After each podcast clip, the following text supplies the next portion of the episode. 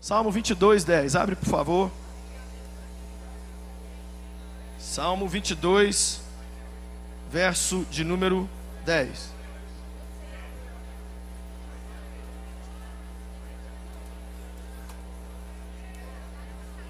Amém? Salmo 22, 10. Diz assim a minha Bíblia: Desde que nasci, fui entregue a ti, desde o ventre da minha mãe, és o meu Deus. Desde que eu nasci, fui entregue a ti, desde o ventre da minha mãe, és o meu Deus. Nós estamos falando no Confra desse ano sobre guerra, sobre fazer guerra. E Deus tem usado os seus, seus profetas, os seus homens e mulheres aqui.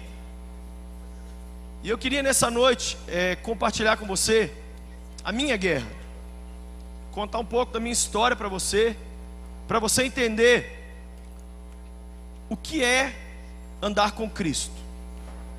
As pessoas hoje ainda não sabem direito o preço que se paga por andar com Jesus.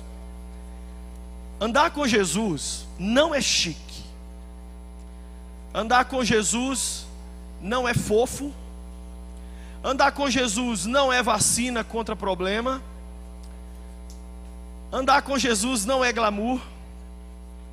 O cristianismo, desde o seu nascimento, foi conhecido como uma religião de escravos. O cristianismo, desde o seu nascimento, atingiu as pessoas mais simples. E todas as vezes que o Evangelho chega na vida de uma pessoa, ele chega para transformar. E muitas vezes, a guerra começa para valer é quando o Evangelho chega. Antes de Jesus, você está numa falsa trégua. O pecado e o diabo não mexem com você, adivinha por quê? Porque você já é deles. Se tem uma coisa que não preocupa Satanás essa noite, é aqueles que não conhecem a Cristo. Eles já são dele. Mas o que tira o sono do diabo é aquela pessoa que poderia nesse momento estar curtindo suas férias em qualquer lugar, mas decidiu vir para um congresso como esse.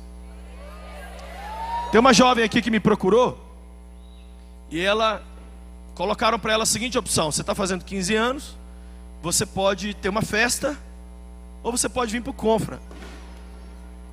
E ela decidiu vir para cá. Ela está aqui. Cadê você? É Vivian, né? Cadê a Vivian? Aqui, fica de pé. Essa, essa jovem bonita aqui, você pode aplaudir o Senhor pela vida dela?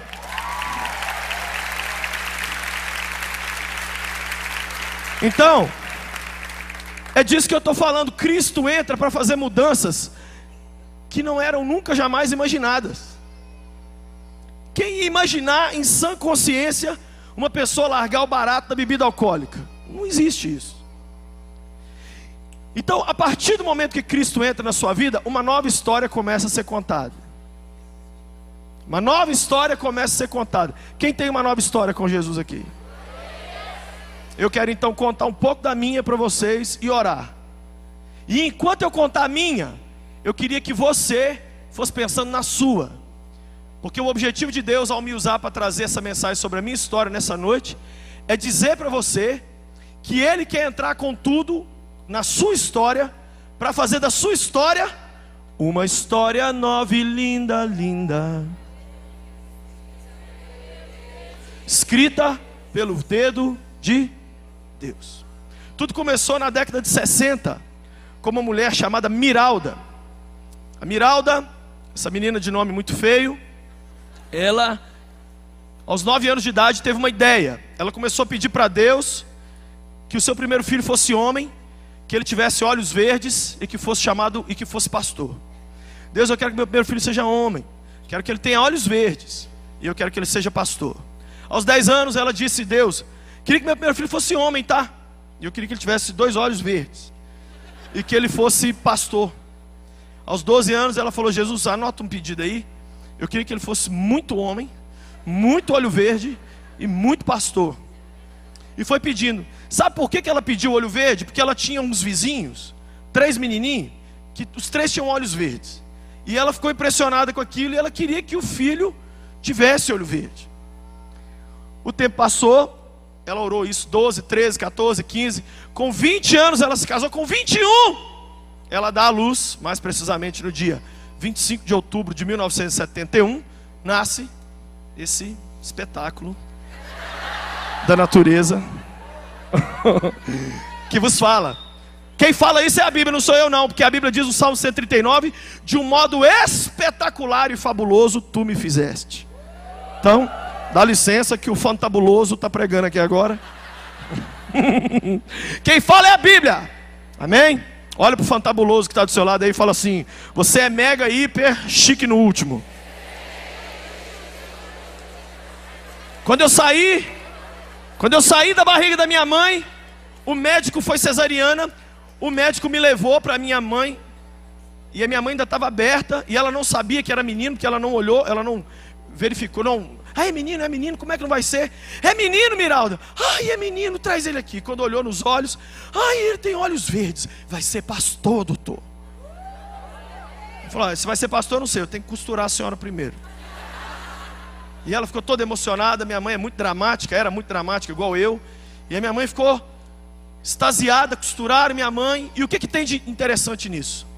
É que você nessa noite está usufruindo da resposta da oração de uma mulher que você nunca conheceu. Você nunca viu minha, minha mãe. E você está usufruindo da oração que ela fez. Primeira coisa que a gente aprende é que a oração é uma coisa tão louca que ela é uma das maiores, se não for a nossa maior arma de guerra. Quem não quer orar, entregou a guerra. Ao pedir o que ela pediu para Deus, ela não estava pedindo para ela. A minha mãe estava fazendo um pedido para o mundo. Deus abençoa a minha vida e abençoa o mundo inteiro, me dando alguém que vai fazer diferença para o mundo inteiro. Então, um segredo para você: para de pedir coisas só para você. A verdadeira vitória é aquilo que abençoa você e quem está perto de você. E você hoje está usufruindo da oração que ela fez, e ela nunca viu o filho dela pregar um sermão. Nunca. Oração é tão doido, é tão doido, que você morre. E a sua oração fica perambulando aqui por essa terra até se cumprir. Deus tem um compromisso com a oração. E se você aprender a orar, você sai dessa terra, mas você deixa uma tropa de elite de Deus aqui para continuar o trabalho. Cutu quem está do lado fala assim: vai orar quando, trem?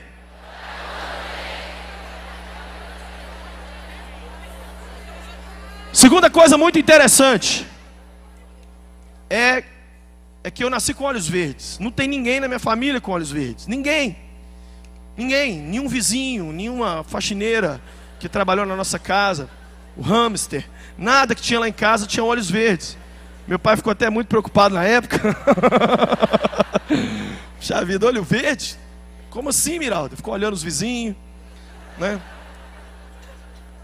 Então, segunda coisa que a gente aprende, nós temos um Deus caprichoso que ele olha detalhe, ele olha cor. Ele, eu já contei para vocês a história do Deus do danoninho, que Deus me deu um danoninho. Então, a gente rotulou Deus de Deus do casamento, Deus da faculdade, Deus do ministério e mais umas duas ou três coisas que eu não lembro o que, é. Que eu não lembro o que, que é mesmo. Mas não, ele é Deus da camiseta que você pediu, ele é Deus do tênis do jeitinho que você quer, ele é Deus do relógio, Deus do cabelo arrepiado, Deus da casa pró. Ele é Deus de tudo, grande e pequeno. Aonde que é a minha mãe? Eu não ia nunca fazer uma oração dessa. Deus me dá um filho de olho verde. Ela quis. E Deus ouviu a oração dela. É tão interessante que uma vez eu preguei essa mensagem. E tem essa mensagem no YouTube. Aí a pessoa, eu fui pregar na cidade aqui. A mulher, a mulher me parou e falou assim: Eu queria te pedir perdão. Porque quando você falou aquilo no sermão, eu disse que mentira. Eu estou olhando aqui, o olho dele tem nada de verde. Mas eu estou te vendo aqui, você tem olho verde. Você me perdoa. Eu estou assim, triste porque eu não acreditei no que Deus fez na sua vida. Eu falei, tá bom demais, me dá um abraço aqui depressa. Deus é um Deus de coisas pequenas. Eu não sei como você veio a esse mundo, mas o simples fato de você vir fala que você é um campeão. Você foi colocado no ringue. Você venceu milhões de espermatozoides. Você está aqui dentro Agora não dá mais para pagar pau e voltar. Você não é um erro de Deus. Deus não cochilou e ficou cuidando do filho do William e da Kate. Aí você nasceu e falou: Ih, velho, olha que. Misericórdia, nasceu esse estrupício. Agora vamos cuidar dessa morrinha. Você não é um acidente. Você foi pensado, elaborado. Você é um vitorioso.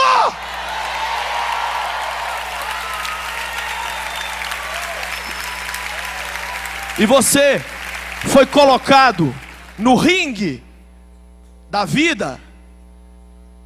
E o técnico é Deus. Tem uma coisa interessante sobre a maioria das lutas. A maioria das lutas, principalmente essas lutas que nós temos agora, MMA, UFC, boxe, só o técnico jogando a toalha é que para a luta. Se não terminar no tempo ou na finalização, só o técnico com a toalha. Então o técnico manda eu te perguntar: por que que vossa gostosura está desistindo de algumas coisas, sendo que ele não jogou a toalha e não mandou separar? Como diz o meu amigo Lu, bota pressão no punho e cai de pau, caramba! Ah, eu não sei, sabe? Eu estou tomando muito soco. Significa que você está lutando. E quem está lutando pode ganhar o prêmio. A gente quer ganhar sem lutar. A gente quer vencer sem sangrar. A gente quer boa notícia sem má notícia. A gente quer dia sem noite. A gente quer dinheiro sem falta de dinheiro. A gente quer anjo sem capeta. Que graça tem um anjo aparecer, se primeiro você não conseguir ver Cristo expulsar o demônio da sua vida. Manda ele embora. E aí o resto vem. Quem está entendendo? Ele te pôs nessa terra como me pôs. E o plano dele para a gente é maravilhoso. Só isso que é. Eu fui crescendo e sempre muito doente, muito doente, passando mal. Eu tinha várias enfermidades, várias enfermidades. Eu me lembro que quando eu nasci eu tive meningite. Minha mãe foi no médico, o médico falou: oh, Dona Miralda, ou ele vai ficar cego, ou ele vai morrer, ou ele vai ficar com retardo mental. Aí foi isso que aconteceu. Comeu alguma parte importante? Comeu um negócio que não podia aqui? E uma doença muito séria. E minha mãe só chorava, e meu pai só chorava. Como eu pedi para Deus, para meus dois filhos, Davi e Emily, não me dá, me, me as lutas assim de saúde que eu dei para meus pais. Eu me lembro que o meu sonho era jogar futebol, porque eu era um menino constantemente doente. Sabe o que era meu sonho? Eu sempre fui muito caxias, eu passava nas matérias, mas eu tomava pau em educação física, assim, tomava pau não. Eu era liberado de fazer. Eu queria fazer e não podia, porque quando pus estetoscópio no meu coração, até hoje bate tão fora do ritmo que os cardiologistas todos me pedem uma, uma contraprova. Eu falo, doutor, tá tudo bem. Ele bate fora assim mesmo, é porque eu tive um monte de doença e eu tomei um monte de remédio e ele ficou zicado assim, mas está tudo certo. Aí não, esse barulho aqui não existe, faz outro para mim. Aí eu faço, chega lá, eu eu passava muito mal, gente. Eu me lembro que uma vez eu fui fazer um exame para tentar passar para fazer educação física. O médico falou: Não, você não está bem, não. Vai no médico. Cheguei no médico. O médico descobriu que eu estava com reumatismo no sangue e reumatismo nos ossos. Não tinha nada para fazer. Eu pegava uma pneumonia, uma sarampo. Várias doenças, mas muito. Olha, a memória da minha infância é eu indo para o hospital. Eu me lembro que uma vez eu fui para o hospital aqui em Belo Horizonte. Quando eu cheguei no hospital e eu sentei, eu tinha uns 10, 11 anos. Eu virei para o médico e falei assim: pai, ele vai me dar agora tantos miligramas disso, e ele vai me, me, fazer isso e isso, e vai me pôr ali, e só daqui a duas horas que ele vai me liberar. O doutor falou assim: que isso? Esse menino fez medicina. Falei, não, doutor, que estou acostumado. Tomar injeção, é, procedimentos médicos, é muito. Eu, eu sabia como é que era. Constantemente doente, do zero aos 20. Aí fiquei é, três anos, três anos e meio, tomando bezetacil, por causa dessa, desse negócio. Uma vez por semana. Quem já tomou? Parece que eles enfiam o demônio dentro de uma seringa e enfia ele dentro de você. Parece é, conhaque. Te dá um calorão. Eu tomava aqui, tomava aqui, tomava aqui, tomava aqui, tomava aqui, tomava aqui, tomava aqui, tomava, ficava revezando, porque doía muito. Bezetacil, sofrendo, sofrendo. E o pior não era viver doente. O pior não era, gente, eu queria ir para um acampamento de jovens, chegava no acampamento, eu não conseguia jogar bola. Aí eu ficava lá no fundo, todo mundo de camiseta, eu de cachecol. Minha mãe ia me deixar, falava assim, bem alto. Minha, minha, minha mãe é igual a Patrícia com os meninos. Ó, cuidado, fica no sereno, não, não você gripe, hein? Você sabe como é que você é. Pô, mãe, valeu, isso aí vai me ajudar a arrumar umas 10 namoradas, essa frase que você falou aí. Jogou minha reputação no inferno. e eu ficava andando igual um menino de louça, inquebrável. Ai, meu Deus. O que, que você tem? Não, nada. E o pior era o tanto de tia de coque que ia me vendo e falava assim: hum, Eu preciso te falar, jovem, vem aqui. Aleluia, poder de Deus. Eu estou vendo um amado irmão em asa de aço nesse país. Hum, o irmão vai voar e vai pregar. Aleluia. Isso aconteceu uma vez, duas, cinco. Aí pastores também, me lembro que uma vez eu fui para um retiro de jovens, sentei lá no último lugar. Cheguei atrás, quando eu sentei, o pastor falou: Jovem que acabou de chegar, fica de pé. Falei,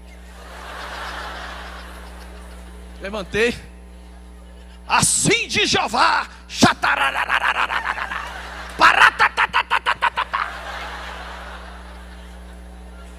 E todas as palavras eram assim: Eu vou te usar, eu vou te erguer, eu vou te ratatatata. E eu dentro de mim, você sabe que você tem que ficar, você sabe como é que você recebe uma profecia, né?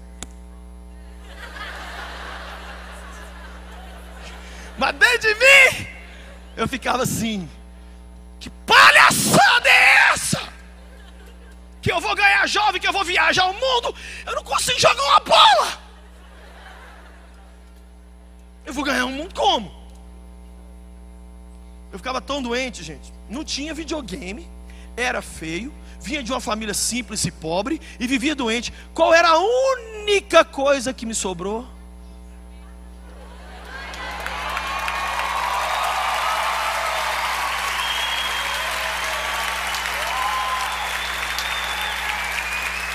Você sabia que muitas vezes no treinamento que Deus dá para a gente, Ele enclausura a gente um tempo e tira todas as nossas opções para a gente ficar só com Ele?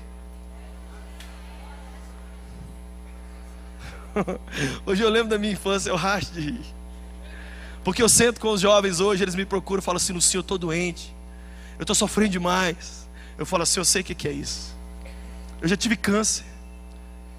Eu já tive no hospital e o médico entrou e falou com a minha mãe: Ó, oh, mãe, esse menino não vai viver. E eu falei: Mãe, está falando de mim? Tá, meu filho. E eu falava assim: Mas esse monte de mulher que não pode me ver, que começa a chupar cana e falar que eu vou que eu vou sair voando. Deixa eu te falar uma coisa, irmão. Se Deus pronunciar uma vírgula a seu respeito, cai o mundo, mas essa vírgula vai cumprir.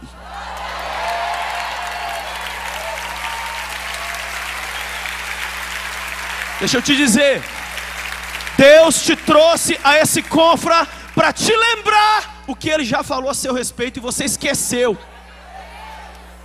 Você esqueceu, mas assim diz o Senhor: eu não esqueci. E eu te trouxe aqui para avivar a memória daquilo que um dia eu te falei, porque o tempo de cumprir o que eu falei está próximo.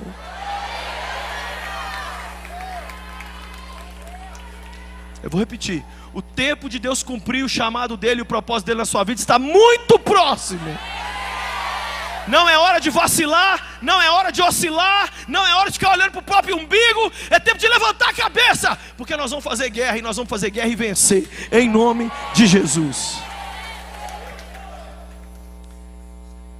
E eu crescendo então, aos 11 anos de idade, entreguei minha vida a Cristo. Minha mãe me levou para a igreja, entreguei minha vida para o Senhor. Aos 12 anos, estou dentro de casa lendo a minha Bíblia, que era a única coisa que meu olho conseguia mexer, então eu li a Bíblia. E eu lendo minha Bíblia ali, Atos é, 13, 47. Assim te ordenou o Senhor, eu fiz de você luz para os povos, para o que leve a minha salvação até os confins da terra. Quando eu acabei de ler esse verso, o Espírito Santo falou comigo: sim, com esse verso eu estou te separando para o ministério. Quero que você seja um pregador da minha palavra. Eu estava na cama sentado assim, eu endireitei o corpo, bati continência, falei assim: demorou. Não, chupei cana, não vi o apóstolo Paulo, não tremi, não fiquei mas a prova que eu sei que Deus falou comigo naquela noite, naquela tarde, é que eu nunca mais esqueci. Quando Deus fala com você, parece que Ele tatua você de dentro para fora. Ele imprime dentro de você aquilo que Ele quer que você seja e que você faça. E eu então fiquei com aquilo dentro de mim. Eu tenho um chamado. Com 13 anos de idade, minha vida estava linda. Mas com 14, meu mundo caiu. Porque a minha mãe, que me levou para a igreja, que levou meus, minhas duas irmãs para a igreja, e que levou meu pai para a igreja, minha mãe morre. Aqui em Belo Horizonte, no Hospital da Previdência, de uma enfermidade que até hoje a gente não sabe o que é. O médico mandou colocar no atestado Nielite, mas ele mesmo falou: a gente não sabe o que é que matou uma mulher de 38 anos de idade, saudável. Eu hoje podia ser casado com a minha mãe, eu vou fazer 42. Eu podia ser casado com ela, eu vivi mais do que a minha mãe, eu nem sei, nem explicar isso eu sei. Minha mãe entra aqui agora, ela era uma gatinha para mim. Já imaginou uma coisa dessa? Minha mãe falece, morre. Poucas semanas antes, pouco tempo antes, meu pai tinha se batizado.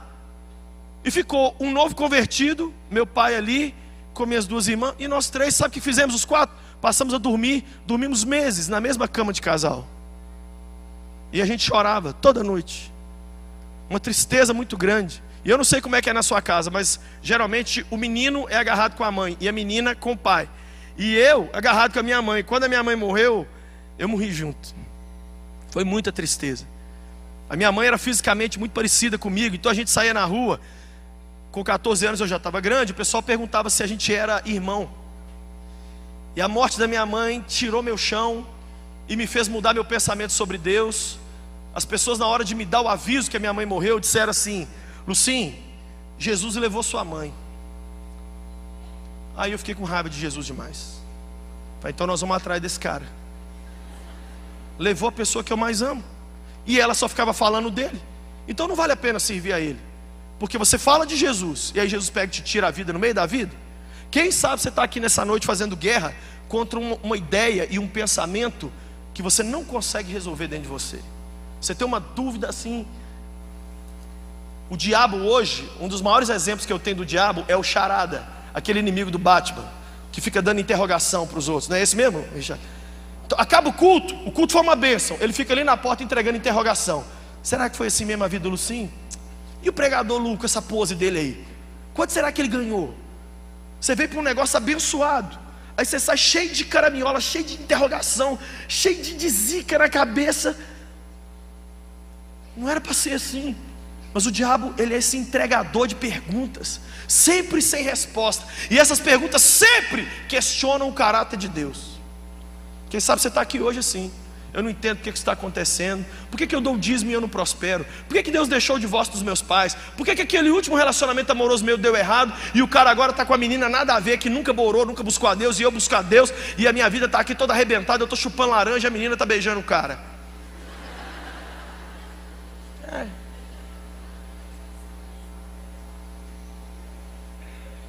eu entrei para um processo de morte, de tristeza. Falei, vou me matar. Eu quero morrer, eu quero morrer. Eu vou atrás da minha mãe, eu quero morrer. Fui ficando triste, triste, mas ninguém viu. E eu fui ficando triste, muito triste. Nisso, meu pai se mudou para os Estados Unidos para nos sustentar, porque a minha mãe ganhava muito bem. Então, para continuar nos sustentar, meu pai foi para a América e eu fiquei com as minhas duas irmãs. Aí, uma irmã foi para a casa de uma tia, outra irmã para a casa de outra tia, e eu fui morar com meus avós paternos. Imagina eu de 14 anos morando com um senhor de 70 e tantos, quase 80, e uma vovó de 70. O diálogo era assim. Isso porque sou apaixonado pelos meus avós. E aí a nossa vida financeira caiu, e veio aquela tristeza, e eu triste, triste, triste, vou me matar, vou acabar comigo, vou acabar com a minha vida. Eu falei: quer saber? Antes de eu tirar minha vida, eu vou, eu vou fugir de casa. Resolvi fugir. Eu estava revoltado, eu ficava só no quarto chorando, não comia, uma depressão muito grande. Eu peguei e fugi de casa. De manhã cedo fugi, fui embora. Fui, sentei numa. Fui na casa de um amigo, ele não estava, fui na casa do outro, ele não estava. Eles estavam todos estudando, que é onde eu deveria estar. Aí fui para uma pracinha, sentei na pracinha, um doidinho olhou para mim, eu que falar com você. Falei, ah, vai para o inferno. Só demônio, pô, aparecendo para mim. Quando eu olhei para o doidinho, ele com um saco de lixo, começou a girar o saco de lixo correr para cima de mim. Aí eu saí correndo. Resultado, 2 e 20, 2 e meia, eu estava dentro da minha casa da minha avó. Fugi 8 da manhã. A fugida mais rápida do oeste. Cheguei em casa, sentei, a minha avó falou assim: Ô oh, meu filho, vó Mariquita, tão linda, foi minha segunda mãe. Ô oh, meu filho, você demorou hoje na escola, né? Falei, vó, a senhora é tão sem coração que eu fugi, a senhora não viu. Ela falou: O que, que você fez? Falei: E a senhora tem um outro problema. A senhora tem delay. A gente conversa com a senhora. Ela falou: Hã? Falei: Delay. Ela pegou, ela estava na cozinha fazendo comida. Meu avô sentado na sala. Ela falou assim: Ô Joaquim, o Lucinho está aqui falando de um tal de Vanderlei.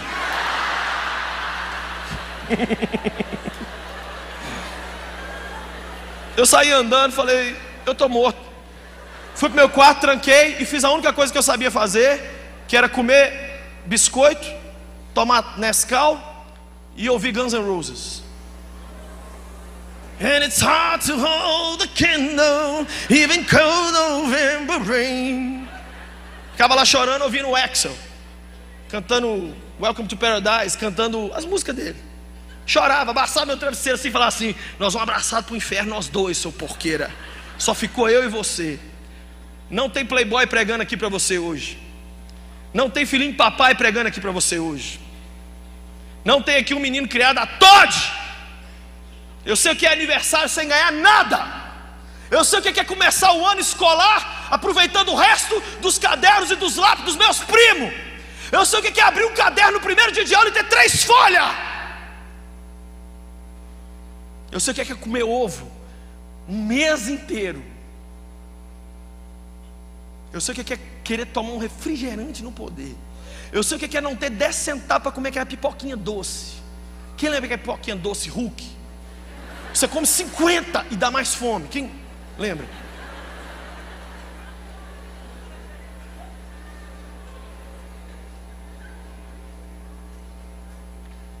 Muita tristeza dentro de mim.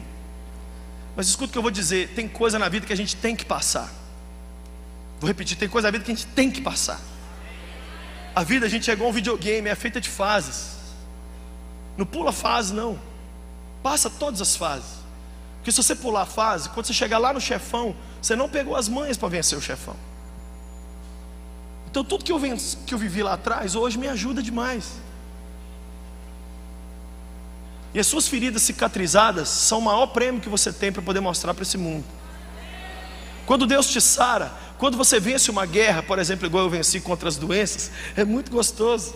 Porque hoje as pessoas chegam perto de mim e sabem o que elas dizem.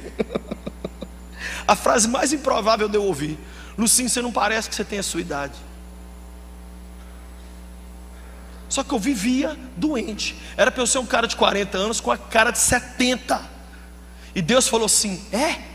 Então você vai ver o que eu vou fazer. Você está sem dinheiro. Eu vivi minha vida, ô gente, só toda sem dinheiro. O resto eu tive dinheiro, mas essa vida agora, nenhum dinheiro.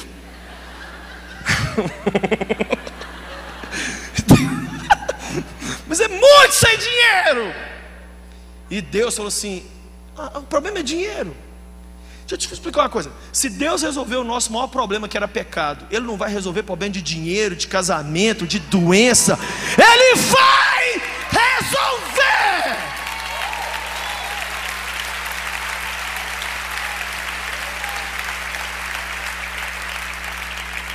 Ah, Deus, mandar o teu filho ao mundo para salvar os pecados é fácil. Quero ver mudar minha vida sentimental. É, você está achando que você é quem? Elizabeth Taylor casou oito vezes? Uma tia minha viu que eu não estava bem, falou assim: esse menino vai fazer alguma besteira. Me pegou e me levou num, eu não sei se é psicólogo, psiquiatra ou psicopata. Porque o que o cara falou para mim não existe. Sentei com ele, comecei a falar. Fala aí o que você está sentindo. Eu falei, eu quero matar todo mundo. Senhor, minha tia, essa cadeira. Estou com raiva da vida, com raiva de mim.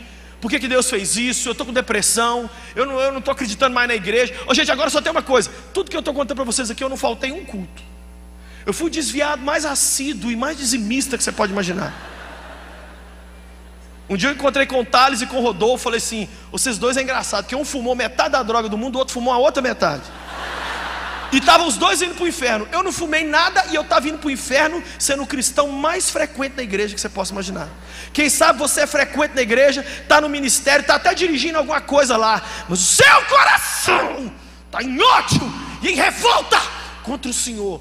E você entrou aqui hoje e Jesus manda te dizer: Ele quer ouvir as suas razões, Ele quer mudar a sua história. Ele quer mudar a sua história. Eu falei isso para o médico, sabe que o médico, o psicopata falou comigo? Seu problema é que você é crente. A minha tia era crente, a minha tia falou assim: O que que Seu problema é que você é crente. O negócio de ser crente é, deprime a pessoa. Falei, é, doutor? Falou, é. Sabe o que você está precisando? Falei, o quê? Você está precisando sair. Vai para as boates. Vai, vai, vai para a night. O que mais, doutor? Está precisando tomar uns rabos de galo. Entorna o 51, incorpora o Zeca Pagodinho aí, entorna tudo. Aí eu falei com ele, me dá um papelzinho que eu estou gostando, deixa eu anotar. Festa, tomar tudo, o que mais? Ele falou, pega umas meninas. Falei, mas eu estou gostando demais do senhor. É, pegar, pegar, ou pegar, pegar. Ele falou, pegar, pegar. Falei, pegar, pegando. Beleza, estou gostando demais. E ele falou assim: a última coisa que eu já vou te falar aqui, que só essa já vai te melhorar uns 40, 50% hoje. Eu falei, não, mas o que, que é? Ele falou: você vai passar numa loja e vai comprar um LP, na minha época ele era LP, LP. Vai comprar um LP dessa banda aqui, chegando em casa, vai pôr a música 3. Quando a música terminar, já sarou 50%. Falei, que banda mágica é essa? Eu quero agora. Saí do consultório, a minha tia falou: gente, a gente tem que saber como lidar com os jovens. Os meninos crescem, vira, vira traficante. Eu já estava para montar uma gangue, um PCC. Eu já estava para saltar a NASA. E o povo me tratando igual um imbecilóide, um debilóide. Mãe, para de tratar esse adolescente como um imbecil, que ele é mais inteligente que a senhora, caramba. Olha no olho dele conversa a linguagem dele. Se for preciso, mete uma barreta na cabeça e fala assim: Eu também sei falar igual você.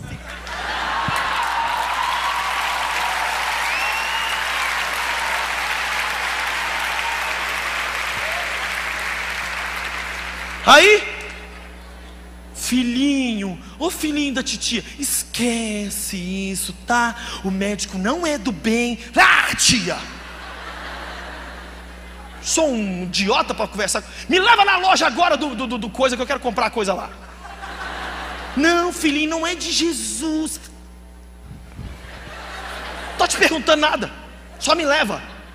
Menino revoltado, as tia tudo preocupado, avô preocupado. Ai, vamos levar, ai, vamos levar. Ai, ai, ai, ai, ai, ai, ai. Você quer estragar alguém, faz tudo que ela quer. Melhor remédio que a pessoa tem na vida é um não, desse tamanho assim, ó. Não, não, por que não? Por que não? Eu vou crescer com trauma se você não me explicar. Então traumatiza aqui na minha frente, mas eu não vou te explicar. Miséria. Vou ficar dando explicação para um fedelho que não tem cabelo debaixo do braço e eu agora vou ter que.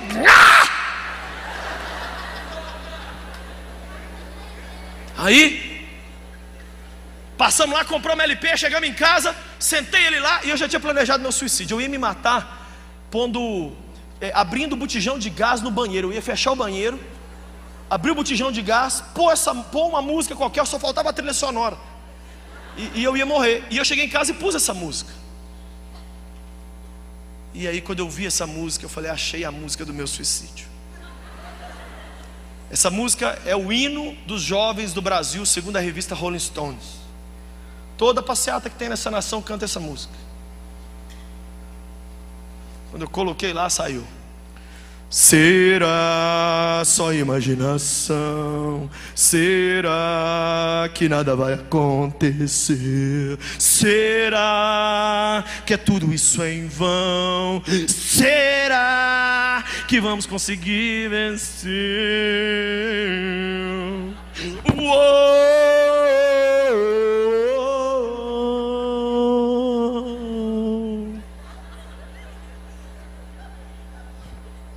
Dois filmes sobre esse playboy saiu agora aí. Quando eu ouvi essa música, quatro perguntas. Será só imaginação? Será que nada vai acontecer? Será que tudo isso aqui ó, é em vão? Será que vamos conseguir vencer? Aquelas quatro perguntas quase me mataram. Eu queria ter respondido o Renato em vida, mas infelizmente o Renato morreu.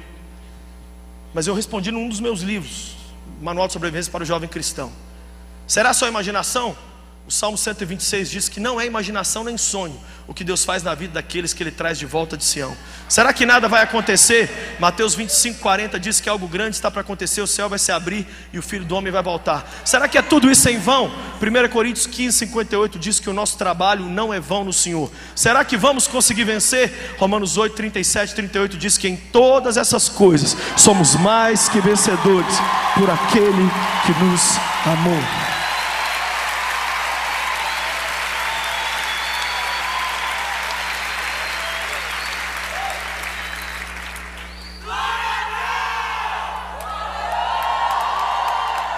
Depois eu dou o dezão.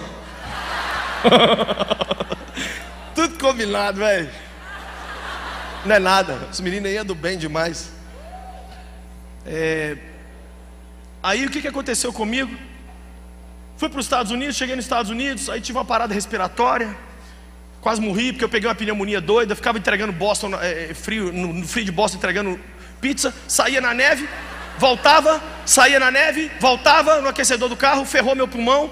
Aí eu fui para o hospital sem ar, o médico falou vai morrer e me ressuscitou. Eu tive uma parada respiratória, me ressuscitaram com desfibrilador. Aí eu já tinha voltado assim, a, a médica falou clear. Falei não, não, não. De novo. Aí juntou esse choque com a meningite e mais algumas coisas que acabou de acabar com, com o que funcionava na cabeça. Voltei do Brasil, para o Brasil três anos depois, só aprendi a falar inglês e mais nada. Voltei com 120 dólares. Entreguei para meu pai. Aí saí. Na primeira noite eu já tive que pedir dinheiro e ele emprestado. Pai, me dá dinheiro aí. E ainda triste, e ainda mal, e ainda arrebentado, e ainda sem um sentido assim maior para mim. Muito arrebentado, muito triste. Voltei para o Brasil e fui de novo para o interior morar com a minha avó. Em frente à casa da minha avó começou uma igreja. Falei, vou começar a ir nessa igreja. Fui na igreja, a igrejinha foi crescendo, foi aumentando. É uma das igrejas mais lindas que tem hoje aqui no nosso estado. A Igreja Batista Missionária, do pastor Antônio Carlos. E eu fui um dos membros fundadores dessa igreja. Quando eu estou lá, a igreja estava crescendo, eu vi uma moça passar. Branquinha, cabelinho pretinho, Fernanda Brum assim. Eu falei, Deus, isso aí sara minha depressão. Ó.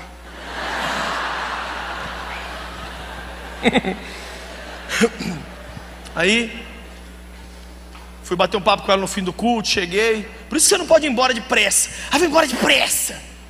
Calma. Aí cheguei no fim do culto, cheguei, e aí, beleza, tudo bem? Como é que é seu nome? Conversa vai, conversa vem. Falei que uma hora dessa eu queria trocar uma ideia com você na sua casa. Ele falou, essa aqui do outro lado da rua, vamos lá agora. Lá que medo. É um assalto? Eu vou. Atravessei a rua, fui, sentei lá com ela num sofá. Pensa o papo mais cabuloso e aranhoso debaixo do sol. Nossa, calor, né? É. Nossa, o louvor de fulano é uma benção, né? É. Ai, gente, eu gostando daquela célula. É. e a gente não olhava para o outro, não, olhava para o vazio existencial assim.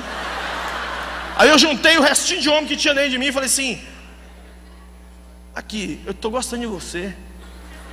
O que, que você acha da gente orar? Para a gente orar a respeito de orar sobre oração. Ela falou: Vamos orar. E mandou eu voltar umas duas semanas depois, dez dias depois. Falei, nossa, dez dias depois? Fiquei meio com raiva disso, tipo assim. Eu já estava gostando mais do que ela. Hoje, geralmente, as meninas apaixonam com dez minutos, já está. Né? Hoje o rapaz pede a menina para casar, a menina responde assim: aí o cara apavora.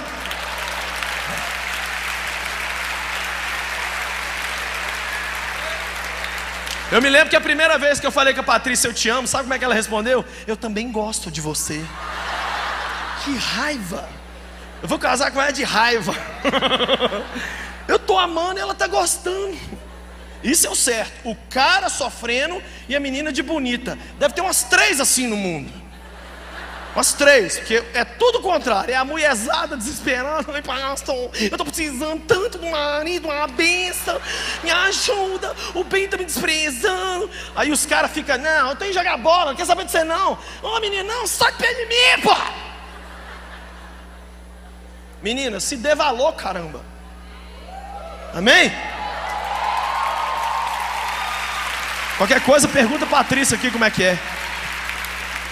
Aí isso aqui eu fiz. Vão ficar noivo? Que eu vi que o negócio era bom aqui casar. Vão ficar noivo? Vão ficar? Vão. Fiquei noivo, mas não tinha dinheiro para nada. Falei, vamos fazer uma coisa. Eu estou sabendo que tem um país aqui perto no Caribe, uma ilha chamada Aruba. Eu vou lá trabalhar um tempo, vou juntar uma grana, eu volto dentro de casa. Você fica fiel aqui me esperando? Falei, fica, eu também fico lá. Então vamos.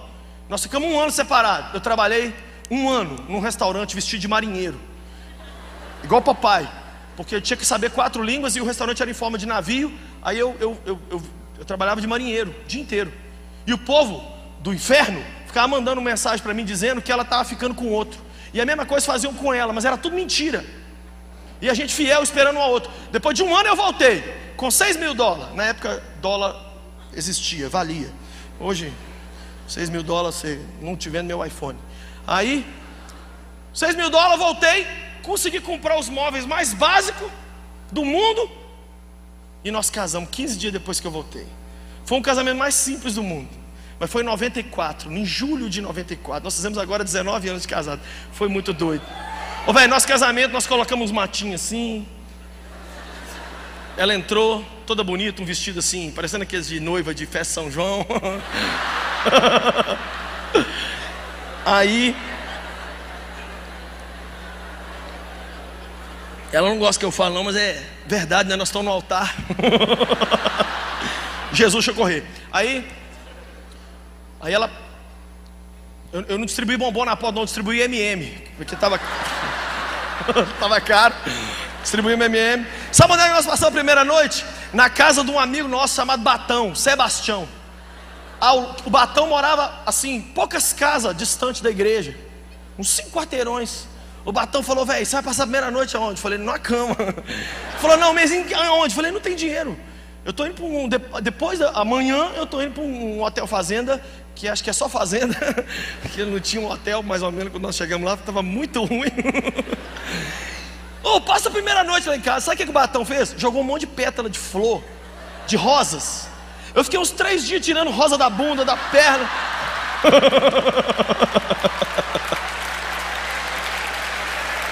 Esse filho vai me derrubar aqui. Uma guerra, foi uma doideira. E a primeira noite foi muito doida. Que eu, a gente foi uma série de fatos que não dá para falar. Aí lá pro tal horário, eu falei, Paty, vamos fazer um negócio? Pega a sua Bíblia que eu pego a minha. Aí ela pegou, eu falei, lê um capítulo que você gosta, eu vou ler um que eu gosto. Ela leu, eu li. Eu falei, agora é a hora. Aí nós ajoelhamos e oramos. Não estava assim muito bem vestido no momento. Ela orou, eu orei. Era mais ou menos o Tarzan e a Jana na hora. Oramos, acabamos de orar. Eu sentei na cama e ela falou assim: Que é isso? O que, que você está fazendo? Que teste é esse? Falei, Paty, eu estou fazendo um teste. Eu quero ver se o que os pastores me falaram a vida inteira se é verdade. Se sexo, porque nós fizemos três coisas que não pode fazer, não. Jesus mata quem faz, ó. Nós fizemos sexo e nós lemos a Bíblia e oramos.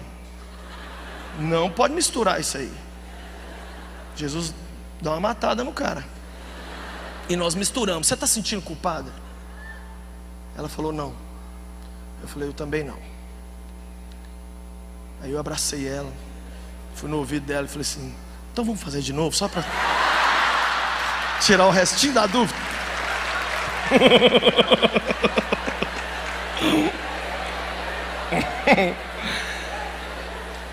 Nós casamos. Os primeiros três anos do nosso casamento foi Jason versus Fred Krueger. Foi muita briga, muito difícil, muito complicado, porque eu não fui treinado para casar. Eu preguei sobre treinamento aqui anteontem. Você tem que ser treinado para tudo na vida. A pessoa que casa hoje e não dá certo é porque ela quer. Porque o que tem de livro, o que tem de sermão, o que tem de Gary Chapman, o que tem de, de, de curso casado para sempre, casado 50 anos, casado 2 mil anos, tem o que você quiser. Mas na minha época não tinha nada, tinha nada, tinha enfiar a aliança e ir embora. E não estou casado hoje por mérito meu. O mais complicado no meu casamento sou eu, não é a Paty. Eu sou o cara que já. Ela me pediu três perdão no casamento, eu pedi três mil. Não estou exagerando, não é brincadeira, isso eu estou falando aqui no altar. Então às vezes alguém olha e fala assim: ah, Eu queria ser casado com um cara igual o Lucim. Muda essa oração de prece. Que você chegou no ápice da, da bobice espiritual. Né? Estou tentando melhorar, tentando. E aí, casamos, três anos de luta, gente, sem dinheiro. E aí eu chegava do seminário, ela tinha ido trabalhar. Quando eu chegava em casa, ela já estava dormindo, ela acordava antes de eu acordar. E a gente começou a se ver muito menos do que quando namorava. Luta demais. Na igreja onde eu estava, comecei a pastorear os adolescentes. 30 catarrentos. E foi crescendo, crescendo, crescendo. Em três anos passou para 460 e tantos adolescentes. Aí pegamos aqui as moleques, passei para a juventude. A juventude foi crescendo, crescendo, chegou a quase 4 mil jovens. E trabalhando para Deus, trabalhando, comecei a escrever livro. Escreve livro, escreve livro, escreve um, dois, três, cinco, dez, vira madrugada, comecei a viajar, a pregar. Tem mais de 20 anos que eu estou pregando. Você talvez ouviu meu primeiro sermão seis meses atrás. Tem 21 anos que eu estou rodando esse país. Não pensa que a gente nasce pronto. Ninguém nasce no sim, ninguém nasce André, ninguém nasce pregador Lu, ninguém nasce Valadão. Deus está ralando comigo e passando raiva comigo tem muito tempo.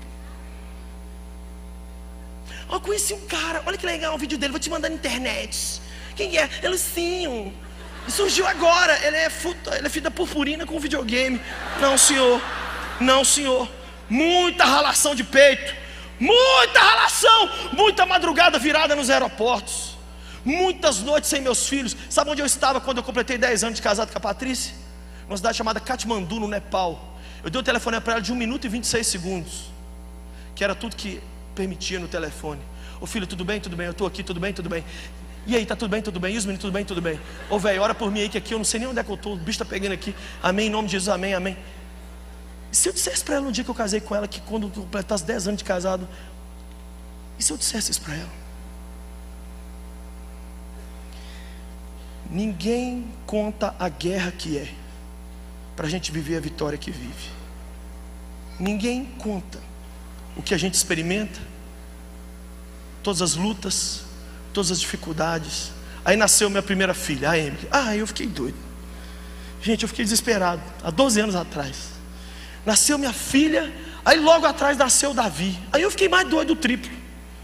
Gente, um menino lindo, menino lindo, maravilhoso. Fiquei assim, impressionado. Minha história mudou depois da chegada dos meus filhos. Olha, é nós, não é não, velho? Faz assim. Faz assim.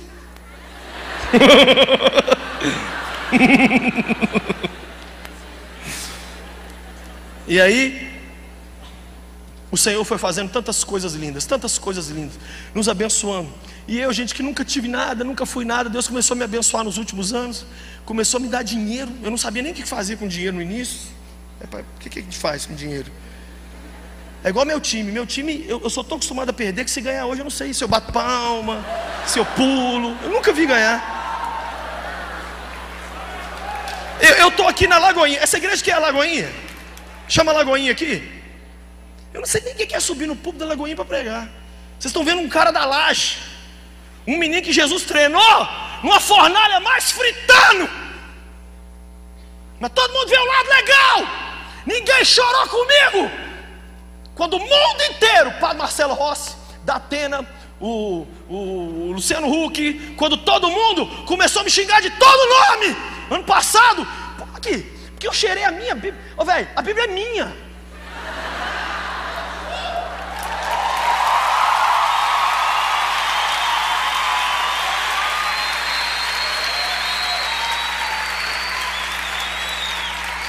Você está aplaudindo. Mas ninguém ajudou eu e a minha mulher entrando para uma tristeza e para uma depressão tão grande. Ninguém sabe. Todo mundo vê só os anjos, ninguém vê os demônios. Ninguém sabe as lutas. Aí eu pego e ponho uma foto, eu e ela, na, na beira da Torre Eiffel. Tiramos, estava lá semana passada, a gente deu um beijo. Mas ninguém o tanto situação dificílima que a gente viveu. Eu estou contando a história aqui para você saber que a guerra que a gente está pregando aqui nesse confra é para todos nós aqui. Aí outro dia eu estava orando. No meio da oração eu falei, Deus, fala comigo, porque eu sempre termino a minha oração dizendo, Deus, fala comigo. Aí Deus de vez em quando fala muito, de vez em quando ele fala pouco. Sabe o que ele falou para mim? Ensaio. Eu falei, o que, que é? Jesus. Ensaio. Eu falei, Senhor, não fica triste, não, repete só mais uma vez. Ensaio. Eu falei, o senhor quer que eu entre por diante do trono? O que é, que é para eu fazer? Ensaiar? O Senhor disse, filho, tudo que você viveu até agora foi só ensaio. Agora que eu vou dar o play. Agora que eu vou abrir a cortina. Agora que eu vou fazer alguma coisa através de você e dos seus. Eu falei, sério, Jesus? Isso tudo era só uma pegadinha do malandro? É. Não era mesmo, Senhor? É. Mas você não me deixou, filho. Você com lágrimas vinha para minha casa. Você todo arrebentado, juntava seus pedacinhos numa pazinha e continuava me seguindo. Você todo triste, mas continuava vindo atrás de mim. Foram muitas as vezes que eu cheguei em lugares para pregar e eu sentava e chorava e dizia: Jesus, hoje eu não tenho condições de ouvir um sermão, que dirá de pregar? Sabe o que, que Cristo falava para mim? Cura as feridas do meu povo, porque enquanto você curar as feridas deles, eu curo as suas. E eu chorar, chorar, chorar.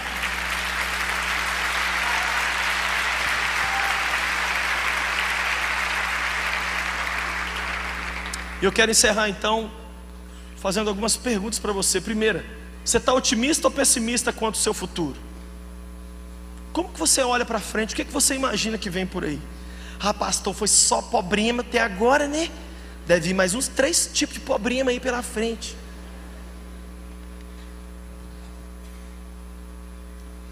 Enquanto você me ouviu pregar, o que, que você ficou pensando? Na sua própria história? Engraçado que eu te garanto, olha bem, as horas que você mais riu aqui hoje à noite foram as horas onde eu mais chorei. Nossa, Jesus me ajuda a falar essa frase que agora o povo não vai gostar. Mas e se eu te disser que você ainda vai ter que chorar para depois as pessoas sorrirem?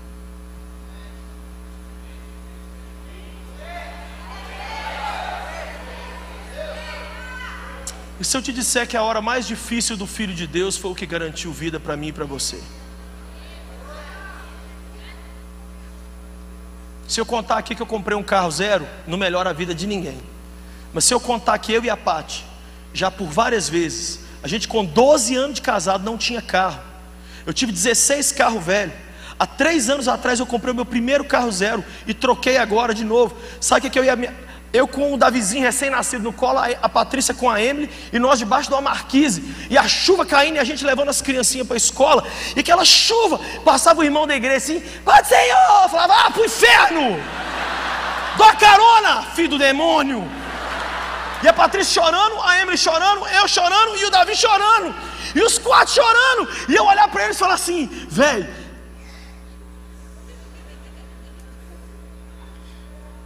Não desiste de mim, não, Pati. E não desiste de mim, não, meninos. Que o papai ainda vai, vai ser uma pessoa que vai fazer a diferença na vida de vocês.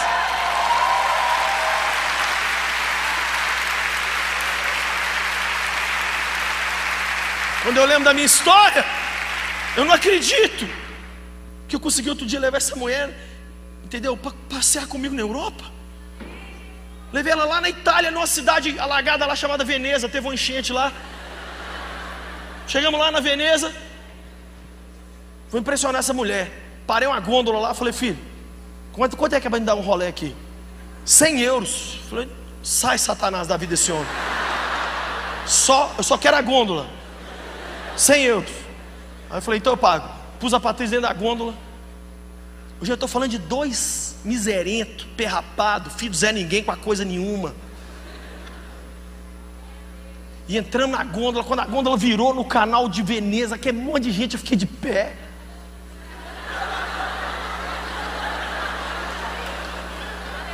Patrícia minha, maravilhosa, você toda gostosa, Patrícia, aqui na Itália, te amo tanto, Patrícia minha.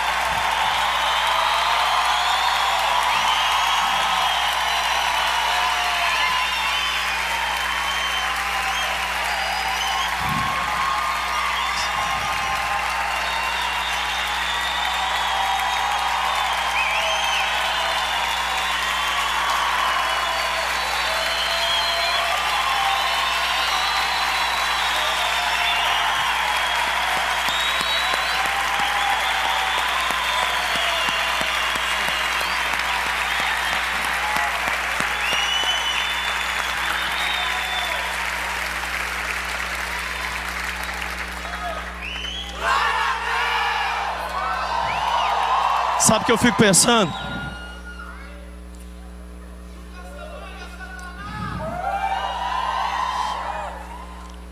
Ele vai fazer a mesma coisa comigo e com você. Creia. Eu quero orar e te abençoar. Eu quero orar e te abençoar nessa noite. Quando eu ouço a minha própria história, igual eu estou ouvindo aqui de novo, eu só fico pensando assim.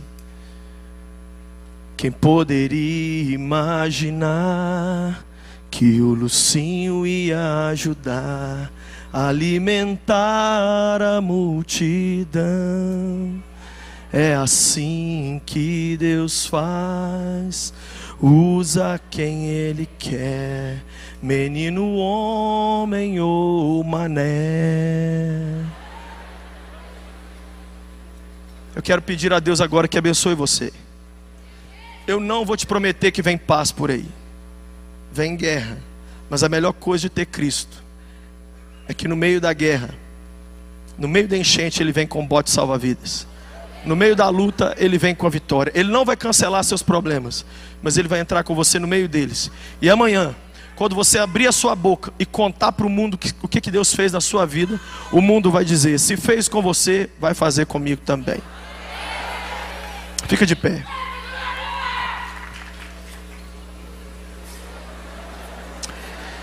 Quem nessa noite, quem nessa noite ouviu essa mensagem e sinceramente diz assim: olha, a minha história veio caminhando até aqui, mas eu te confesso que eu cheguei diante de uma encruzilhada onde não é nem dois caminhos, não, tem uns 20. E a minha história, eu não sei o que fazer. Ou então, quem sabe você chegou numa fase da sua história que você diz assim: ela tá chata demais. Eu, eu, eu quero tudo menos viver o que eu estou vivendo.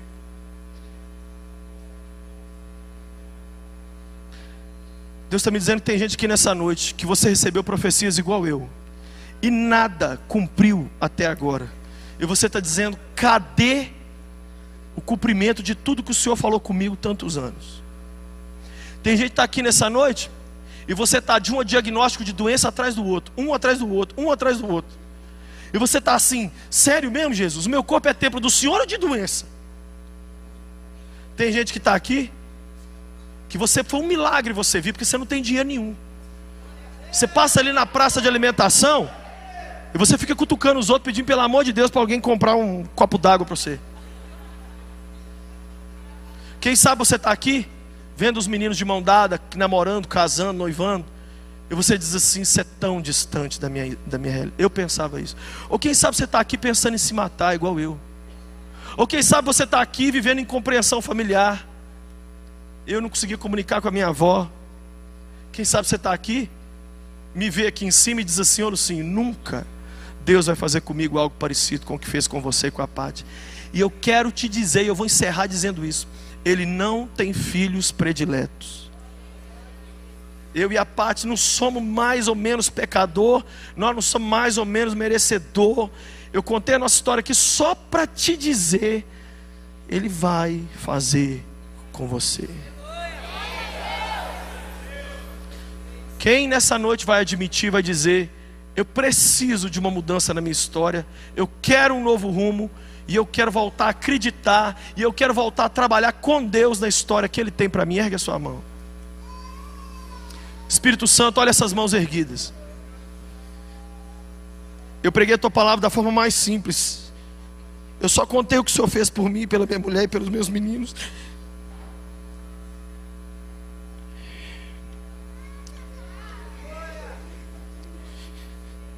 Oh Deus, os álbuns de foto estão lá em casa para provar.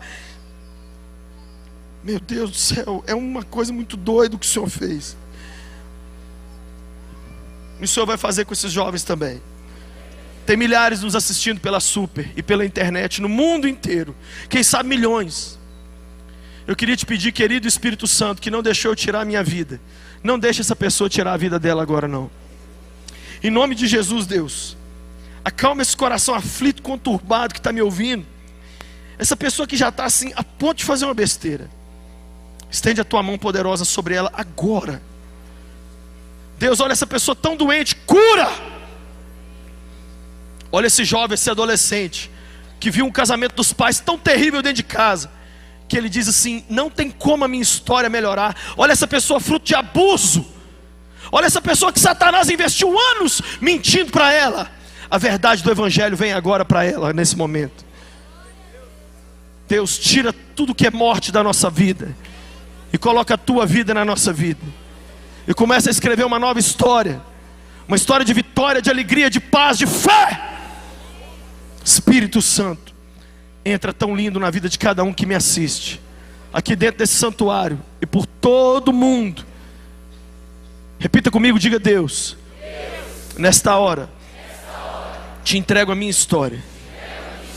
Entra agora com a tua história na minha história e desfaz o drama que eu estou vivendo.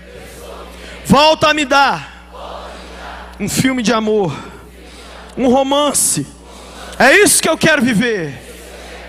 Eu creio que a partir de hoje eu verei uma grande mudança na minha história pessoal. Porque tudo que eu vivi até hoje foi só ensaio. O melhor de Deus vai começar em breve. Por isso, pela fé, eu creio que a partir de hoje, a minha história também será uma inspiração para toda essa geração. Obrigado, Deus. Eu te louvo. Em nome de Jesus. Se você crê, aplaude, dá um grito da roça. Uh!